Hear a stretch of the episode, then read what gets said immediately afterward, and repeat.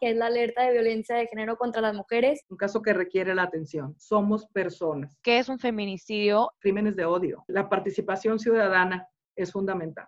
La neta. La neta. La neta. En este podcast te acercaremos a las temáticas del momento, de las que tienen que ser revisitadas. Haremos de la política mexicana algo cool, chido, joven y accesible para que tú puedas llegar a tus propias conclusiones. Nosotros te damos la información y los recursos. Pero el cambio está en tus acciones. Bienvenido al podcast de La Neta México. Hola, bienvenidos de regreso al podcast de La Neta México. Mi nombre es Valeria Colunga. Y mi nombre es Mariana Benavides. Y hoy vamos a hablar sobre un tema muy importante, la alerta de violencia de género contra las mujeres. Tenemos una invitada muy especial, es la licenciada Marta Cecilia Reyes Cruz, presidenta ejecutiva del Instituto Estatal de las Mujeres de Nuevo León. Bienvenida, licenciada. Hola, ¿qué tal? Valeria, Mariana, un gusto platicar con ustedes y con todo su auditorio. Encantada de estar aquí. Muchas gracias por, aceptar nuestra invitación y pues por darnos la oportunidad de poder seguir aprendiendo más sobre el Instituto Estatal de las Mujeres. Gracias, a sus órdenes. Quisiera yo este, hacer la primera pregunta. Siento que tenemos que conocer un poquito de lo básico. Quisiera que nos pudiera platicar un poco sobre qué es el Instituto Nacional de las Mujeres o el Instituto Estatal qué hace usted en este puesto y también de qué está encargado este instituto tan importante que yo creo que todos escuchamos, pero que nadie realmente sabe verdaderamente qué se hace. Muy bien, con mucho gusto, Mariana. Pues miren, el Instituto Estatal de las Mujeres en Nuevo León se creó a finales del año 2003. Desde entonces, este es un mecanismo para el adelanto de las mujeres cuyo objetivo principal es la generación de políticas públicas que logren cerrar las brechas de desigualdad entre mujeres y hombres. Ese es el punto más importante. El Instituto de las Mujeres, hay un Instituto Nacional de las Mujeres y también hay 32 eh, instancias en las eh, entidades federativas. Algunas son secretarías, algunas son coordinaciones. Nosotras somos en Nuevo León el Instituto Estatal de las Mujeres de Nuevo León.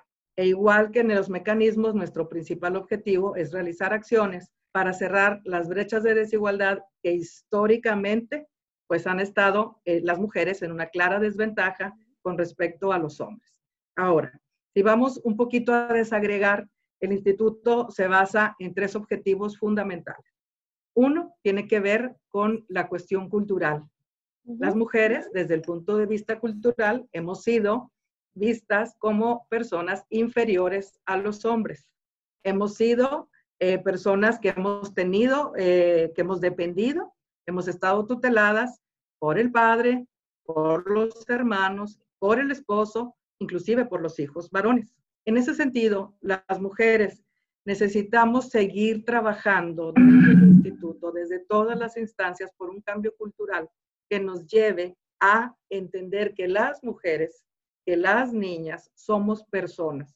El hablar de que las mujeres somos sujetas de derechos hace una gran diferencia, dado que esta cuestión cultural donde las mujeres somos las subordinadas, las dependientes, las que hemos estado siempre encargadas del ámbito privado, mientras que el hombre es el que sale al ámbito público, al trabajo, a la generación del recurso económico, a la toma de decisiones y al poder, mientras que las mujeres hemos estado en casa siempre sujetas a esta posición masculina de, ventaja, de dominación, de superioridad, pues necesitamos cambiar este, estos, estos patrones, estos estereotipos, en donde a las mujeres se nos han atribuido las características de ser frágiles, débiles, sensibles, pero desde el punto de vista de que esa sensibilidad es una debilidad. Eh, y que los hombres son los fuertes, los valientes, los audaces, los poderosos, y que en este, en este juego de estereotipos las mujeres hemos perdido la oportunidad de participar en la vida económica, en la vida cultural, en la vida social, en la vida política del país. Entonces, el instituto, mediante campañas de comunicación en todas las redes sociales y en todas las, las posibilidades que existen para comunicarnos, por supuesto, con los medios de comunicación, eh, debemos trabajar para lograr cambiar esos estereotipos y que las mujeres seamos reconocidas como personas sujetas de derechos. Un segundo punto tiene que ver con la transversalización de la perspectiva de género.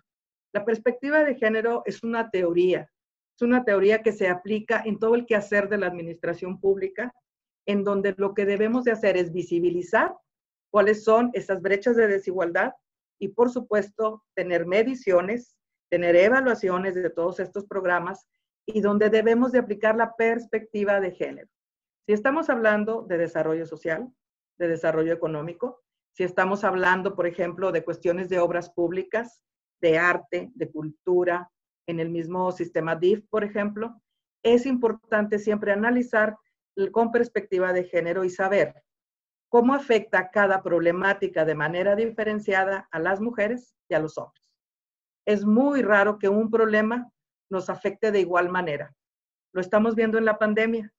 En la pandemia, las que nos quedamos en casa, eh, ahora que todas y todos hemos estado en casa, el trabajo se sigue totalmente depositando en las mujeres, las que acompañamos a los hijos y las hijas a hacer las tareas, las que estamos encargadas de cuidar a personas menores con discapacidad, adultas mayores, las que estamos encargadas de la limpieza y del aseo, que hoy en día cobra una mayor importancia. Y entonces resulta que las mujeres generalmente los problemas tienen un impacto diferenciado. Desde cada punto, desde cada área del quehacer gubernamental, tenemos que identificar cómo nos afecta, pero sobre todo, qué políticas desarrollar para lograr que esa diferencia se vaya de alguna manera eliminando. Necesitamos que las mujeres tengamos las mismas oportunidades en todos los espacios y por eso es muy importante que si estamos hablando de la obra pública y si estamos hablando de la cuestión asistencial y de la cuestión política, todo sea con una perspectiva de género, donde logramos ir en cada espacio cerrando esas brechas de desigualdad. Y hay un tercer objetivo que tiene que ver principalmente con la cuestión jurídica, con el marco legal, en donde estamos siempre luchando por una armonización jurídica. Hay algunos eh, avances muy importantes a nivel internacional, a nivel nacional, y el Estado debe ir armonizando ese marco legal en beneficio de las mujeres.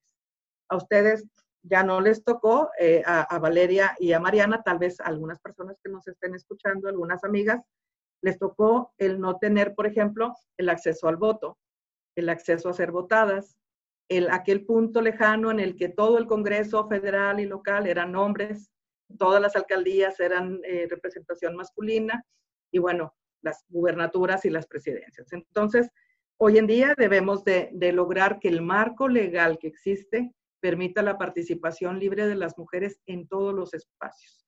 Una de las legislaciones que más ha avanzado ha sido en materia política por la cuestión de la paridad, aunque ahorita estamos ahí en una laguna que ya comentaremos, la cuestión de la violencia contra las mujeres, que es un tema muy importante, que mientras eh, persista perdón, la violencia contra las mujeres es imposible hablar de una igualdad entre los géneros pero en la cuestión legal es una cuestión fundamental en la que también trabajamos desde el instituto. Pues las estrategias principalmente aquí hablamos de las cuestiones tanto de la capacitación, estamos que todo el funcionariado que atiende violencia, por ejemplo, sepa cómo debe abordar el caso de la atención a una víctima, el caso de su proceso legal, el caso del agresor, del agresor, el caso de la sentencia es una ruta crítica que se debe seguir todos los pasos con perspectiva de género. Por supuesto, un, factor muy, muy importante es la atención a las víctimas de violencia. Este es otro, otro proceso en el que también estamos trabajando. Ya les platicaré con más detalle, pero es un ejemplo de cómo es importante seguir trabajando en el marco legal y sobre todo el lograr que, se cumpla ese, ese avance en las leyes y que no quede en letra muerta en, los archivos, sino que se haga una realidad para defender los derechos de las mujeres. Entonces, la transversalización, el, el, aspecto legislativo y el cultural son los tres objetivos principales sobre los que trabajamos en el Instituto de las Mujeres.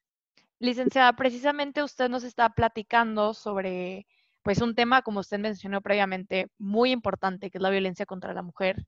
Y este, para nosotras es de especial interés que nuestro público y las personas que nos estén escuchando, eh, pues sepan qué es un feminicidio y cuál es la importancia de que nosotros podamos distinguir entre feminicidio y homicidio. Eh, me tomo la libertad de decir que Mariana y yo, a través de nuestras experiencias en diferentes institutos, diferentes escuelas, sí nos hemos topado con personas que no entienden o que intentan entender y no dicen, o sea, dicen, ¿cuál es la diferencia entre un feminicidio y un homicidio? Si el homicidio, al igual que el feminicidio, es que una persona se murió.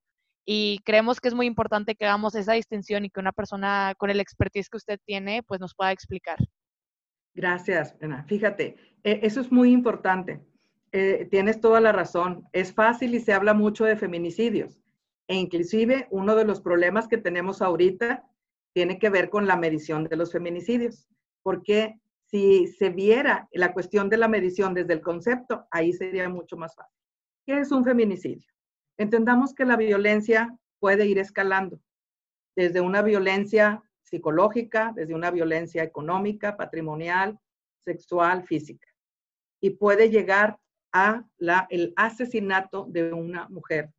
¿Cuándo aplica un feminicidio? ¿Cuándo es? Cuando esta mujer que fue asesinada fue, había ya antecedentes previos de violencia con el agresor.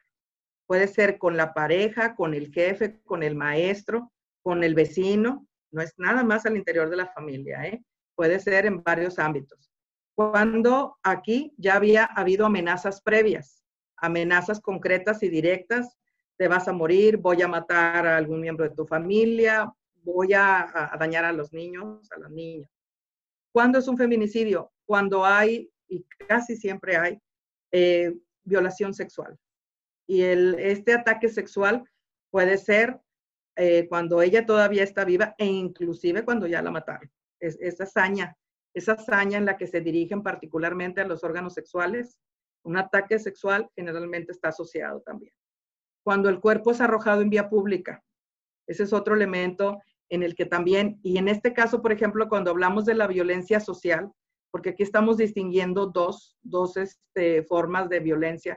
La violencia en el ámbito privado, en el ámbito de la familia, pero también la violencia social cuando tiene que ver, por ejemplo, cuando es una víctima en un ataque entre dos grupos delincuenciales, que también ocurre o cuando la novia de uno de los integrantes de un grupo es atacada por el otro grupo. Ese es otro, otra forma.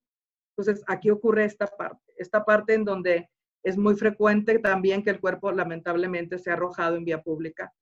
Es, una, es un término terrible el encontrar un cuerpo en vía pública dañado de esta manera. Entonces, estos elementos se van presentando eh, tienen que presentarse al menos uno de estos elementos para que sea considerado un feminicidio.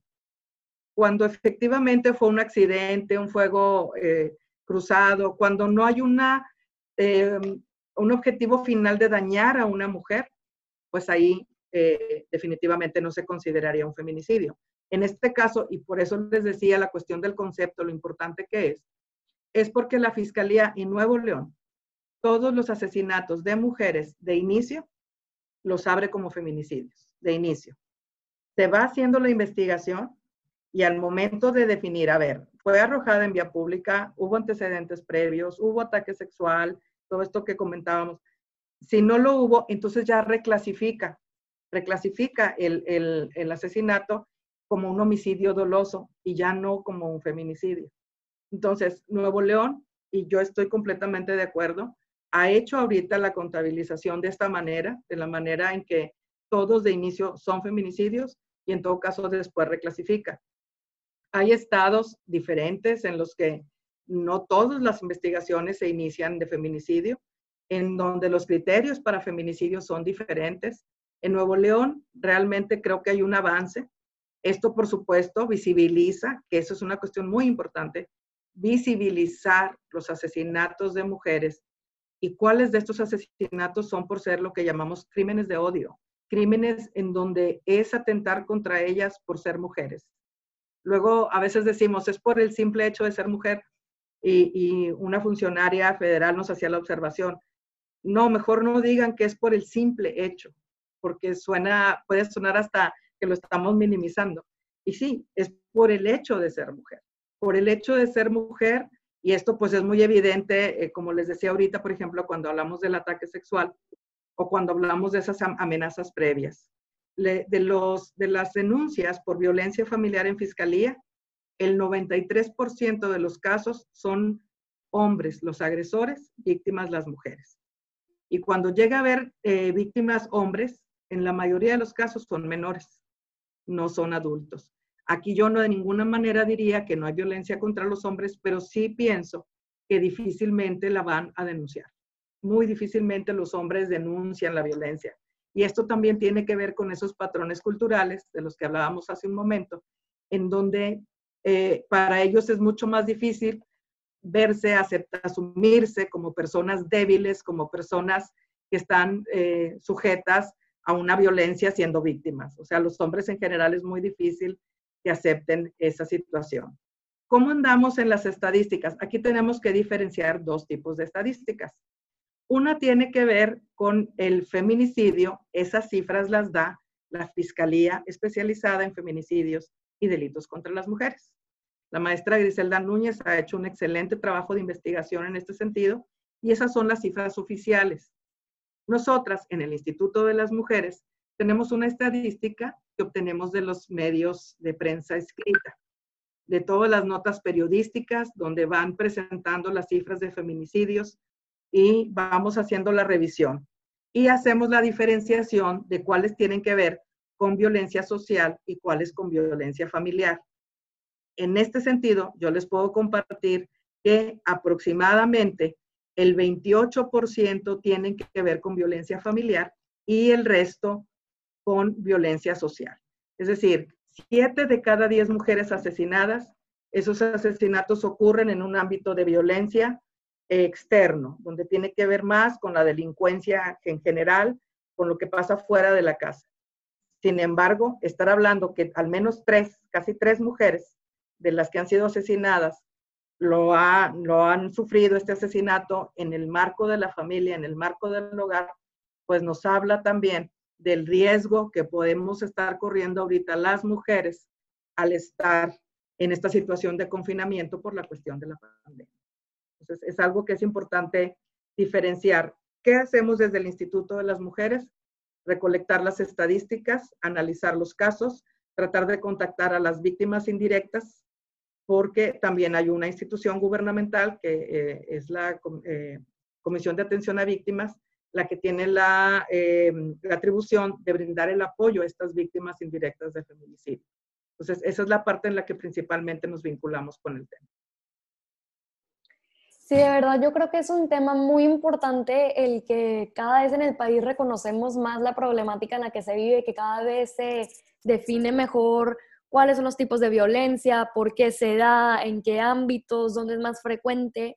Pero yo de manera personal, y creo que es algo que nos falta mucho también como países, reconocer qué métodos sí se están tomando, qué sí se está haciendo y cuáles son estas maneras de prevención y de que el tema verdaderamente reciba la atención que se merezca. Entonces, creo que algo que vale la pena mencionar es, por ejemplo, cómo surgió lo que ahorita anda muy de moda, que es la alerta de violencia de género contra las mujeres, por qué se dio, dónde se establece, qué, qué es lo que mide, qué es lo que pues va regulando y de por qué es importante que se conozca sobre este tema. No sé si nos puedas platicar un poco más sobre qué es este mecanismo y de qué manera sí nos está ayudando. Claro que sí, Mariana. Pues miren, la alerta de violencia de género es un mecanismo que está asentado en la ley de acceso de las mujeres a una vida libre de violencia, que es un poco lo que platicábamos al principio del marco legal. Ahí queda asentado que la sociedad civil o la Comisión de Derechos Humanos pueden en un momento dado solicitar que se declare una alerta de violencia de género.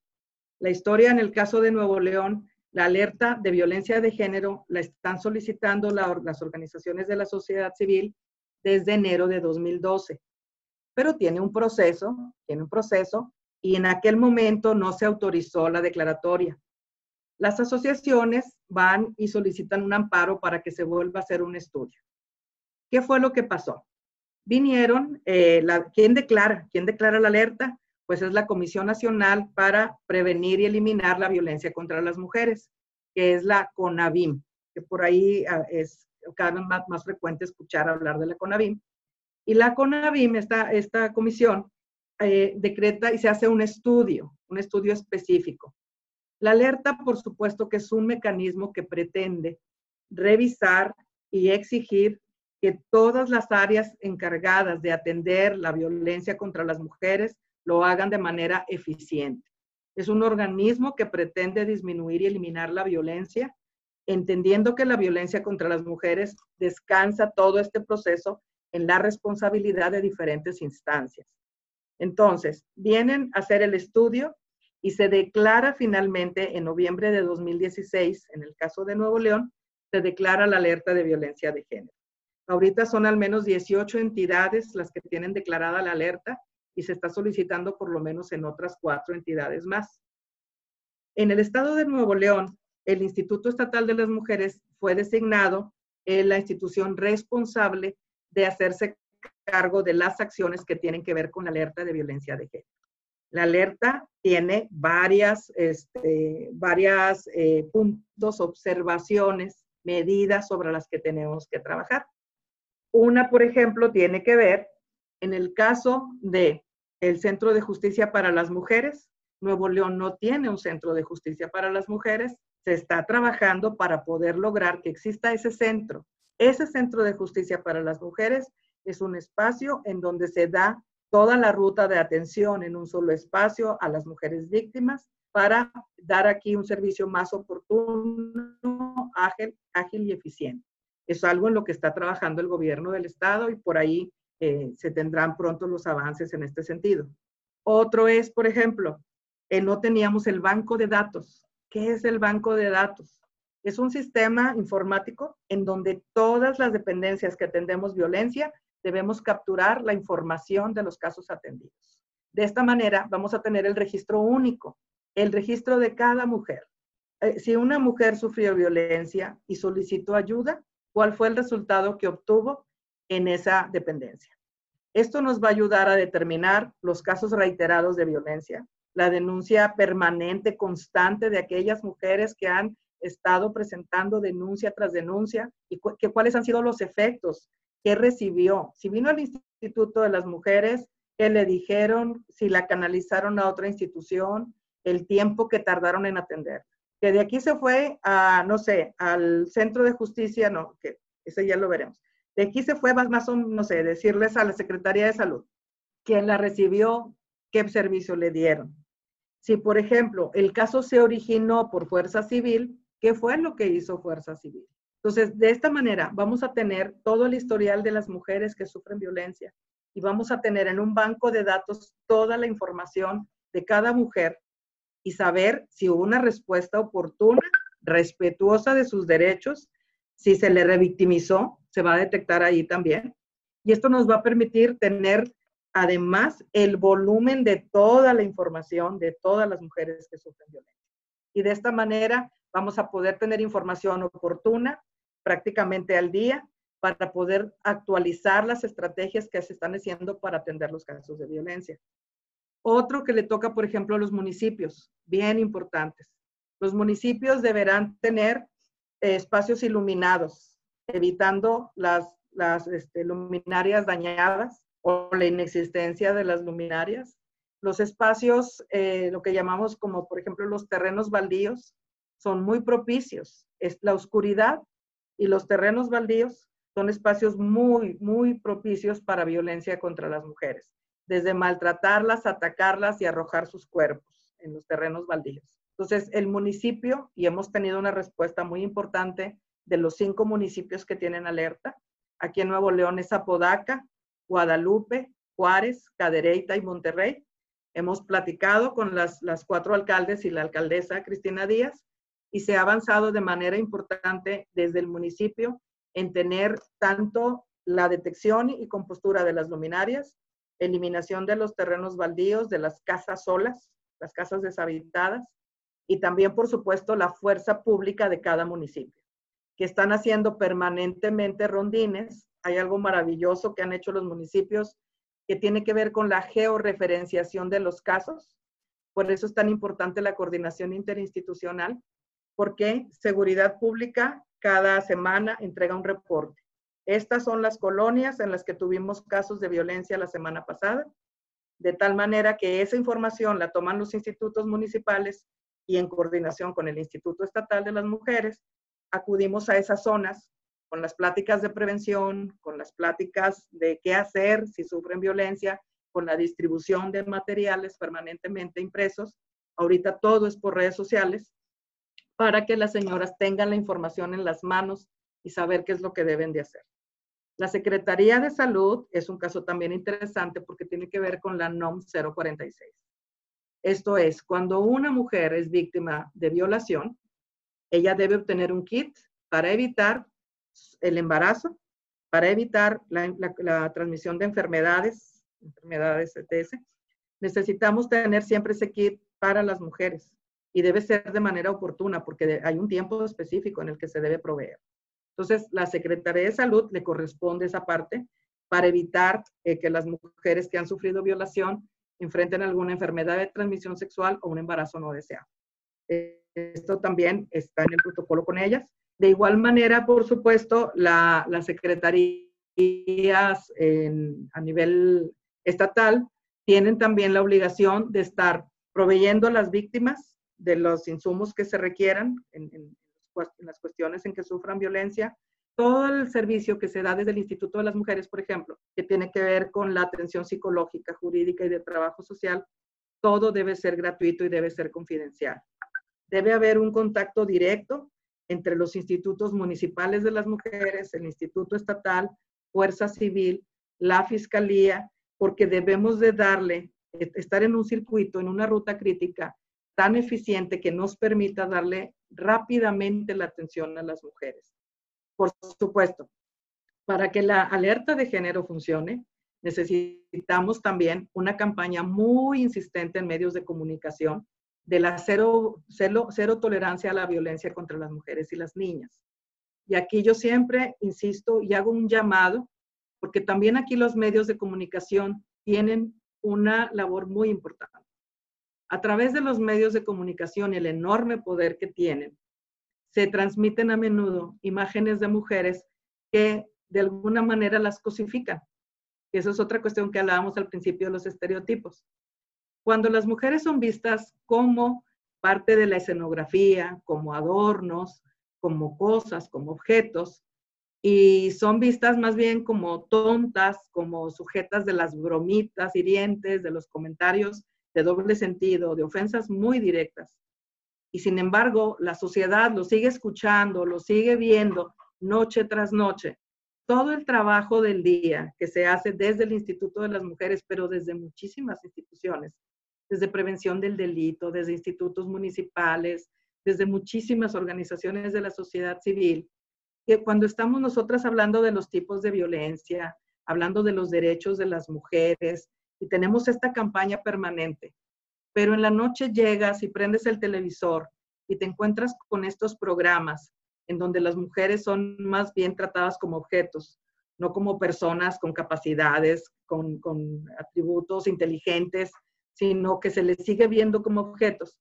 Todo este trabajo del día se nos regresa todas las noches.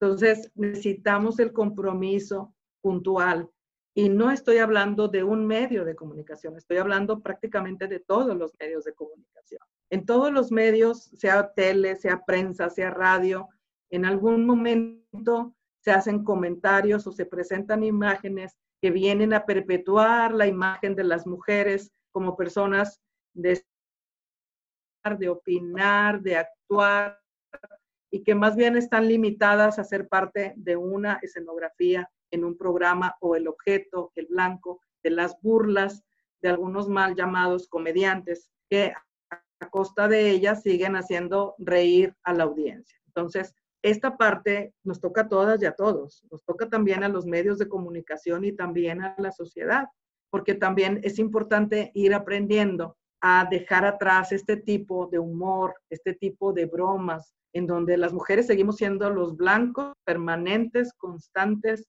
de las bromas humillantes, que de hecho si vemos el violentómetro, que es una de nuestras estrategias de comunicación, y vemos que las bromas hirientes son un tipo de violencia, son un tipo de violencia. Tenemos que luchar contra esta naturalización de la violencia. Tenemos que evitar que las mujeres sigan, sigan siendo objetos vistas como objetos y cosas y blanco de estas bromas, porque, insisto, perpetúan esta imagen eh, menor de las mujeres, esta imagen a nivel de cosa más que de persona. Entonces, hablar de la alerta de violencia de género, por ejemplo, el Poder Judicial es fundamental que también esté dando las sentencias con perspectiva de género, que si están observando en, el análisis del caso situaciones en donde la mujer ya había sufrido eh, episodios de violencia, eso se tome en cuenta al momento de dar una sentencia y que no queden en sentencias reducidas o a veces inclusive que se pueda librar de culpa al presunto agresor. El, el, Poder Judicial, afortunadamente ahorita un dato reciente de la Fiscalía, Nuevo León trae uno de los menores índices de impunidad. Al menos se están dictando sentencias, porque si bien desde 2013 tenemos tipificado el feminicidio, ¿cuál es la diferencia con el feminicidio? Que se da un mayor número de años de cárcel y que hay menos facilidad de que lo puedan liberar. Y sin embargo, hemos visto casos a nivel público de presuntos eh, feminicidas que han sido liberados, que han sido amparados. Entonces, inclusive hemos visto permanentemente este tipo de cuestiones. Un dato y, de verdad eh, les invito a leer sobre la ley Olimpia, eh, un, tipo de violencia que ya está tipificado y que ya también es parte de la ley de acceso de las mujeres a una vida libre de violencia, es la violencia digital esta cuestión de la violencia cibernética. Eh, les invito, tuvimos en el instituto como invitada hace unos meses a Olimpia, la ley Olimpia, la famosa ley Olimpia, nos platicó su testimonio de cómo fue ella, eh, cómo sufrió un desgarrador incidente de violencia cibernética, cómo estuvo a punto de suicidarse, pero afortunadamente, y ella lo manifestó, el apoyo de su mamá fue fundamental la confianza que tuvo su mamá en ella y cómo ella logró salir adelante.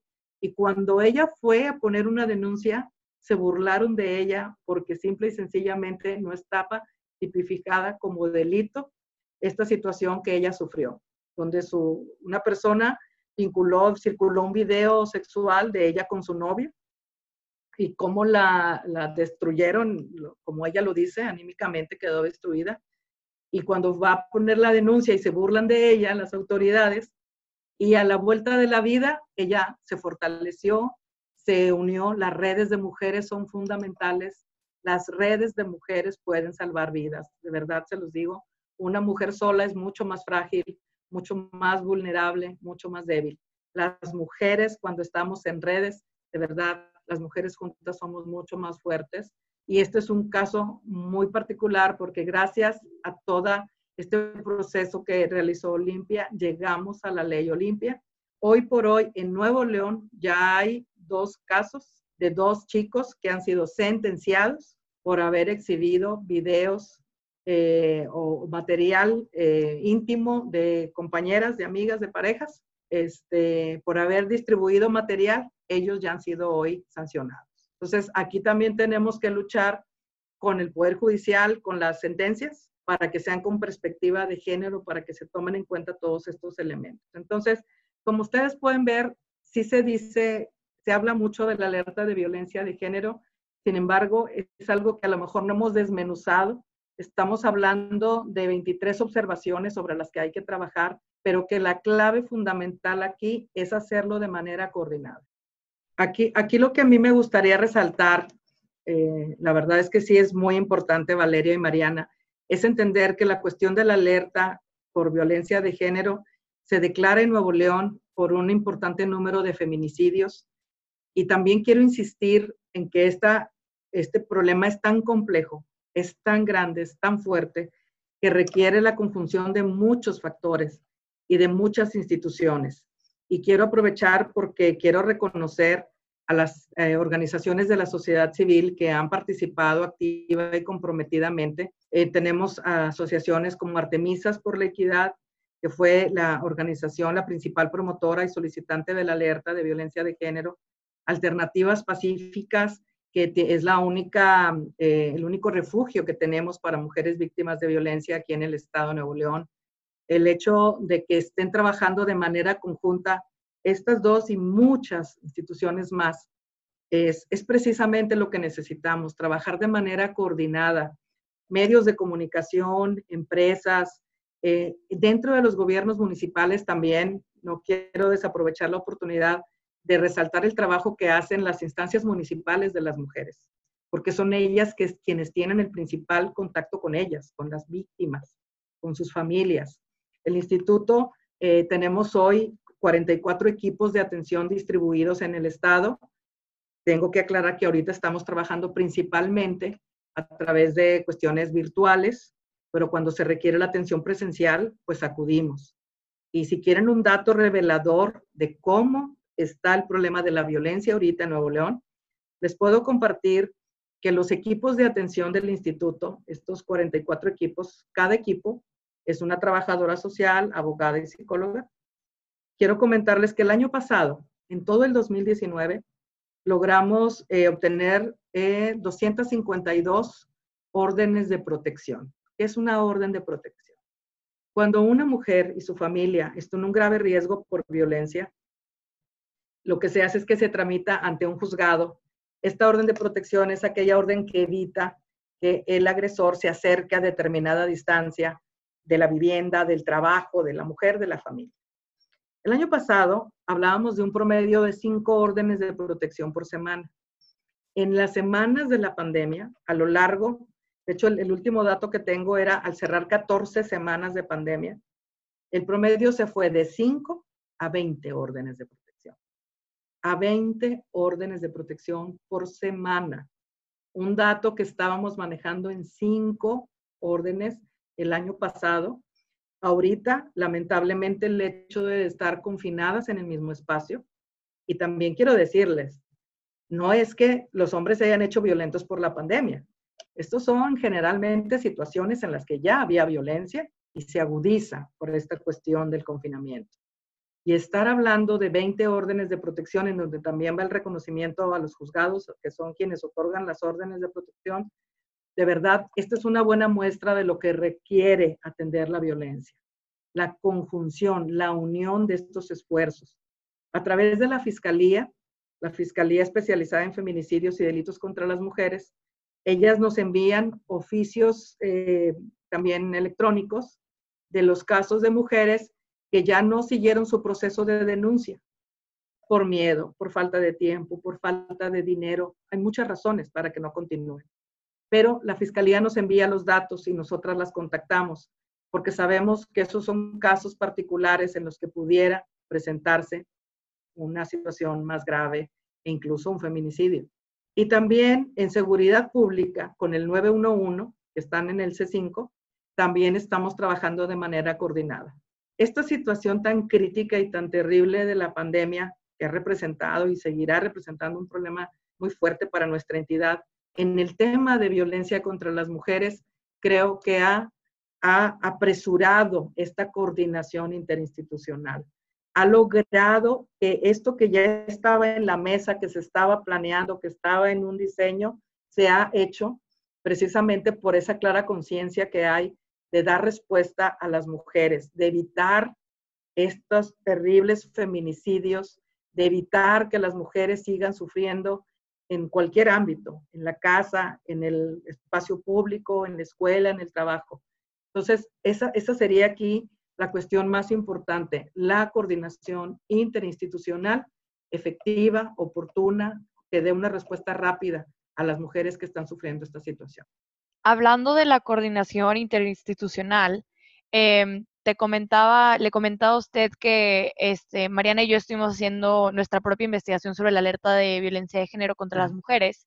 Y algo que, que, nos dimos cuenta es que este mecanismo realmente es muy complejo. O sea, por lo menos lo que alcanzamos a ver es un procedimiento donde, hasta donde yo entiendo, hay diferentes instituciones, diferentes actores, diferentes personas con roles que aportan perspectivas distintas a esta alerta.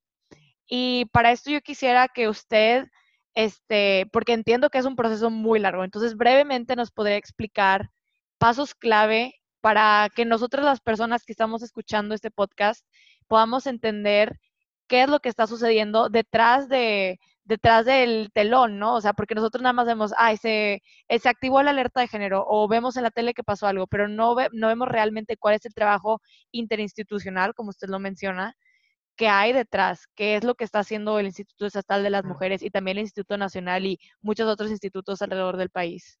Claro que sí, claro que sí, Valeria. Mira, principalmente creo que esto no es, es más fácil de entenderlo si revisamos las rutas críticas de atención, es decir, el ABC, el qué debemos de hacer una vez que recibimos un caso de atención, un caso que requiere la atención.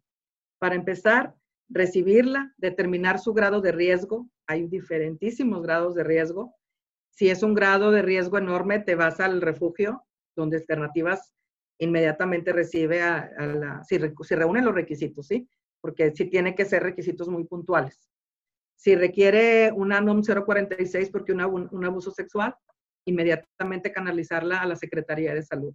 Si requiere una atención médica, inmediatamente eh, el, atenderla. La cuestión inmediatamente de conocer también la cuestión psicológica, cuál es el estado psicológico, un dictamen de, la cuestión psicológica de la víctima, por supuesto también.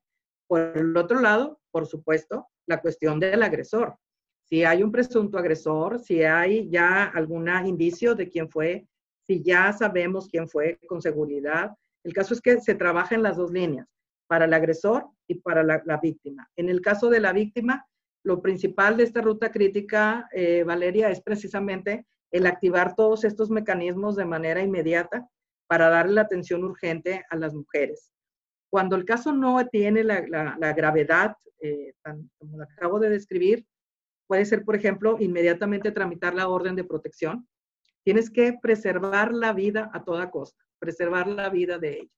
Cuando no está en, peligro inminente la vida de la mujer, cuando es un problema más bien de una violencia patrimonial, cuando no se da el alimento, el, dinero para la manutención, por supuesto entra el área de trabajo social, que tiene ahí la responsabilidad de, conectarla con desarrollo social, por ejemplo, para darle el, la, sea la despensa, el medicamento, aquellas cuestiones específicas que ella requiere.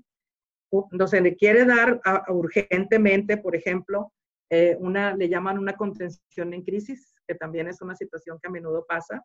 Y también les comparto que en la pandemia se han incrementado en 30% los problemas de ansiedad, los problemas de depresión, los problemas del, le llaman el estrés postraumático, 30% se ha incrementado el problema de, la, de, la, de, las crisis, de las intervenciones en crisis por estos factores.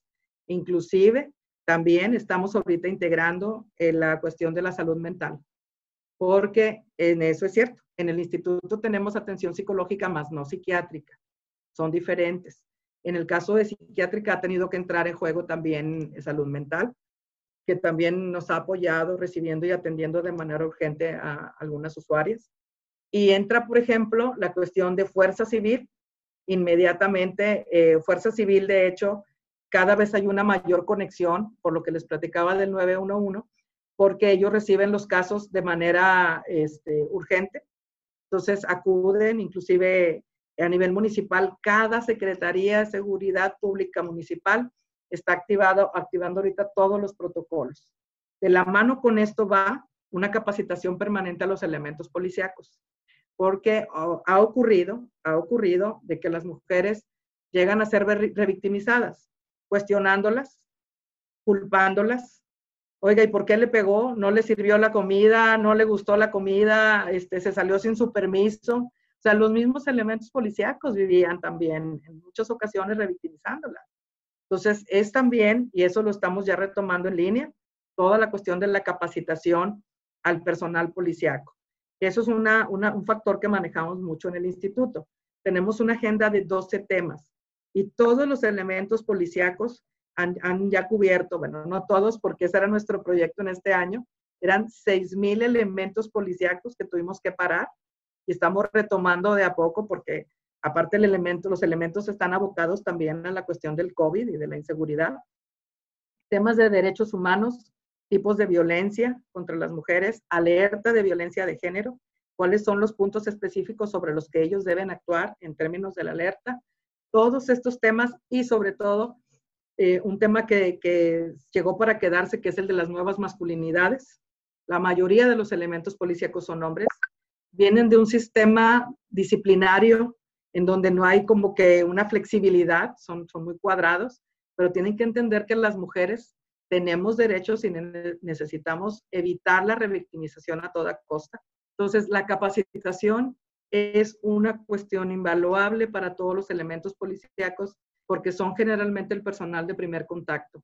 En la fiscalía también con todos los codes, con el personal, porque también ahí se hablaba de muchas cuestiones de revictimización.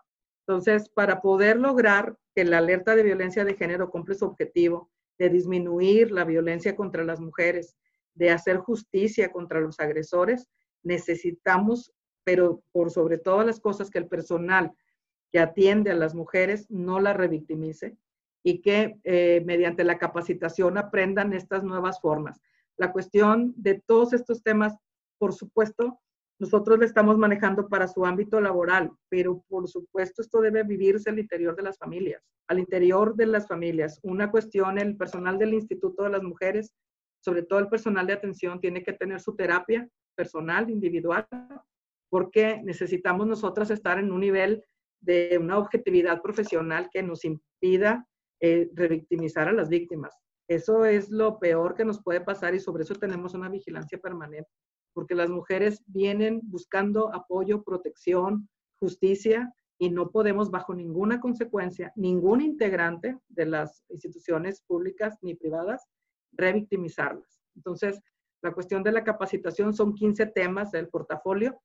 Estos que les mencionaba son los principales que manejamos con el, con el personal de fuerzas policíacas en los municipios y en el estado. Entonces, esa es la cuestión, es esa coordinación, preparar al personal los protocolos de atención son fundamentales también, los protocolos, que cada quien sepa qué debe de hacer y que manejen y lo apliquen el protocolo.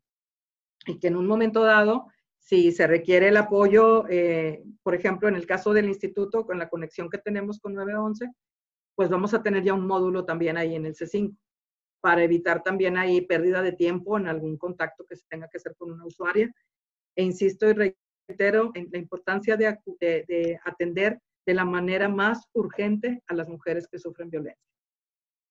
Muchísimas gracias. Y para cerrar, yo creo que hay una pregunta que ahorita en todos los medios de comunicación es tendencia y es entender la manera en el que el recorte o la cancelación presupuestal de la alerta de violencia de género contra la mujer va a afectar el Instituto Nacional de las Mujeres, el Instituto Estatal de las Mujeres y a las mujeres de todo el país. Yo creo que hay muchas personas que están preocupadas y que quisieran entender de primera mano cuál va a ser este, este cambio que se va a presentar a nivel estructural, pero también a nivel, como lo podríamos llamar, visible, ¿no? O sea, ¿qué es lo que vamos a empezar a ver debido a este cambio de presupuesto? Claro que sí, mira, afortunadamente en el caso de Nuevo León, si, bien hemos tenido eh, unos cortes han sido eh, mucho menos drásticos que el del, Instituto Nacional de las Mujeres. realmente no ha sido ahorita tan fuerte el impacto. ¿Qué es lo que, lo que estamos haciendo? Por supuesto, hay una cuestión que se debe tener en cuenta. Los presupuestos de género son irreductibles. No se deberían de estar bajo ningún concepto hablando de reducción de presupuesto y menos para la violencia en una situación de alerta. Ahora, ya es un hecho por la cuestión del COVID. En el caso específico de nosotros hemos tenido un pequeño corte presupuestal. Lo vamos a aplicar definitivamente en el gasto, en el gasto de, que no afecte a los programas. Y hemos tenido que reducir algunas, eh, algunos rubros. Jamás va a ser el de la atención. Y la prioridad ahorita, al principio les comentaba que en el instituto y en los mecanismos tenemos una agenda de 12 temas nosotras, el tema de la violencia hoy por hoy, por la cuestión de la alerta, es el tema primordial y es el tema en el que jamás vamos a aplicar una reducción en ninguna, eh, en ninguna manera, ni en los costos de operación, ni en los costos de recursos humanos. Ahí vamos a seguir insistiendo. ¿Qué es lo que tendremos que hacer? Unir los esfuerzos con los institutos municipales, con la misma sociedad civil, con la misma ciudadanía pero por supuesto luchando y defendiendo hasta las últimas consecuencias del presupuesto, porque si yo tengo que decir, Nuevo León ha sido el único estado en todos estos estados con alerta que ha otorgado presupuesto para la alerta para los municipios que tienen alerta. En el primer año, bueno, en el año antepasado, en el 18, se dieron 40 millones para los cinco municipios con alerta de violencia de género. La situación fue tan conflictiva, tan, tan, tan terrible, que en el año 19 los 40 millones ya no fueron nada más para los cinco municipios, sino para los 12 con mayor incidencia de violencia. Este año se dieron 30 para el refugio de alternativas pacíficas y 20 para los municipios con alerta. Ahí sí yo te tengo que ser sincera que eso todavía está en finanzas y todavía estamos en la negociación, defendiendo hasta las últimas consecuencias que se tenga ese recurso, que en este año, de acuerdo, todo eso las normas las pone el Congreso, la etiqueta la define el Congreso. Este año son 20, bueno, 30 para el refugio de alternativas y 20 para los cinco municipios de alerta y esos 20 estamos ahorita en la mesa este, con finanzas para poder hacer la distribución, con el objetivo de que no se vaya a reducir. Y, y de hecho, te digo, ese dinero debería ser irreductible. El tamaño del, del problema de la violencia no permitiría ahorita ningún recorte presupuestal. En todo caso, nosotras vamos a seguir peleando por este recurso y vamos a buscar que eh, la conjunción de instituciones nos facilite la operación. Pero si algo jamás se va a sacrificar, es el tema de violencia. Es imposible. Es dar reversa a los avances que poco a poco que, se han ido dando en, estas coordinaciones, no los podemos dejar caer. No hay manera. Tendremos que sacrificar en insumos, en, en otra cuestión, pero nunca en el tema de la violencia.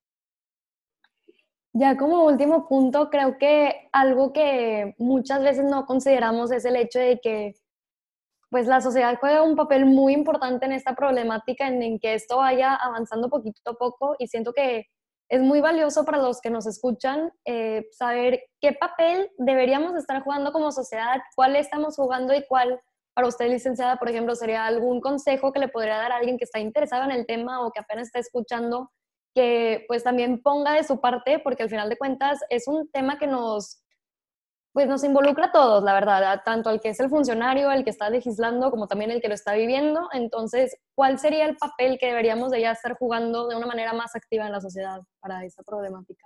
Pero ahorita lo que más les estamos pidiendo, Mariana, es que si detectan un caso de violencia, que lo, de alguna manera lo denuncien. Hay inclusive la denuncia anónima, existe la denuncia anónima. Sabemos que es difícil, sabemos que no es fácil el que vengan y denuncien que a la vecina la están golpeando. Pero de verdad, si nosotras sabemos a tiempo que eso está ocurriendo, podemos evitar una desgracia mayor. Es importante. De hecho, ahora en pandemia también presentamos nosotras un manual de actuación en donde damos algunas recomendaciones de qué hacer si se sufre violencia. Y hay un mensaje dirigido especialmente a la sociedad. Si tú escuchas, si tú sabes de un caso de violencia, por favor, denúncialo por favor, avísanos, por favor, es, es bien importante porque, como les decía, la violencia escala y la violencia va a llegar un día en que no se va a detener y va a terminar en una tragedia. Y recordemos que el feminicidio, el homicidio de una mujer, de una madre de familia, de, de una hija, es, un, es, una cuestión que afecta a toda, a toda la familia y a toda la sociedad, a toda la comunidad. Entonces, yo sí les pediría y les he hecho este llamado a que nos contacten. Tenemos ahorita cinco números, pero más fácil, pueden llamar al 070, pueden llamar al 911 y con mucho gusto entren a nuestras redes sociales, Mujeres NL. Tenemos Facebook, Twitter, eh, Instagram y YouTube para que puedan ahí mismo hacer la denuncia de los casos. Todo será, porque todo de hecho es confidencial, pero sí es importante atender a tiempo. Un minuto en la atención puede hacer una diferencia hemos ido eh, eh, atestiguando en los medios de comunicación casos terribles de mujeres que han sido asesinadas. Entonces, si hubiera una llamada, eh, eso nos podría ayudar. Tenemos testimonios de mujeres aquí que nos dicen que están vivas porque la vecina llamó a la policía, porque la vecina fue a tocarle la puerta cuando escuchó los gritos de ella y el hombre se asustó y se fue, este, la participación ciudadana es fundamental. La responsabilidad es nuestra de brindar la atención, de brindar el apoyo, por supuesto, pero mucho nos ayudarían si nos avisan, si nos eh, denuncian el caso para poder entrar y evitar una desgracia mayor, María. Muchísimas gracias, licenciada. Eh, realmente creo que este ha sido un episodio muy educativo, muy enriquecedor para muchísimas personas y que aclara muchísimas dudas y abre, abre puerta para discutir muchas ideas y discutir pues muchísimos temas que todavía se tienen que platicar. Eh, le agradecemos muchísimo por su presencia y a todas las personas que nos están escuchando. Muchísimas gracias y esperamos que, como la licenciada ya mencionó, tu participación ciudadana pueda hacer el cambio y todo queda en ti, todo queda en tus acciones, solamente es de, es de aprender, utilizar los recursos y tomar acción. Nos vemos en el siguiente episodio. Muchas gracias. Si este episodio se te hizo chido, recuerda que en nuestra página web puedes encontrar nuestro blog, recursos de cabildeo y mucha más información de estos temas. Síguenos en todas nuestras redes sociales. Y no olvides que el cambio está en tus acciones.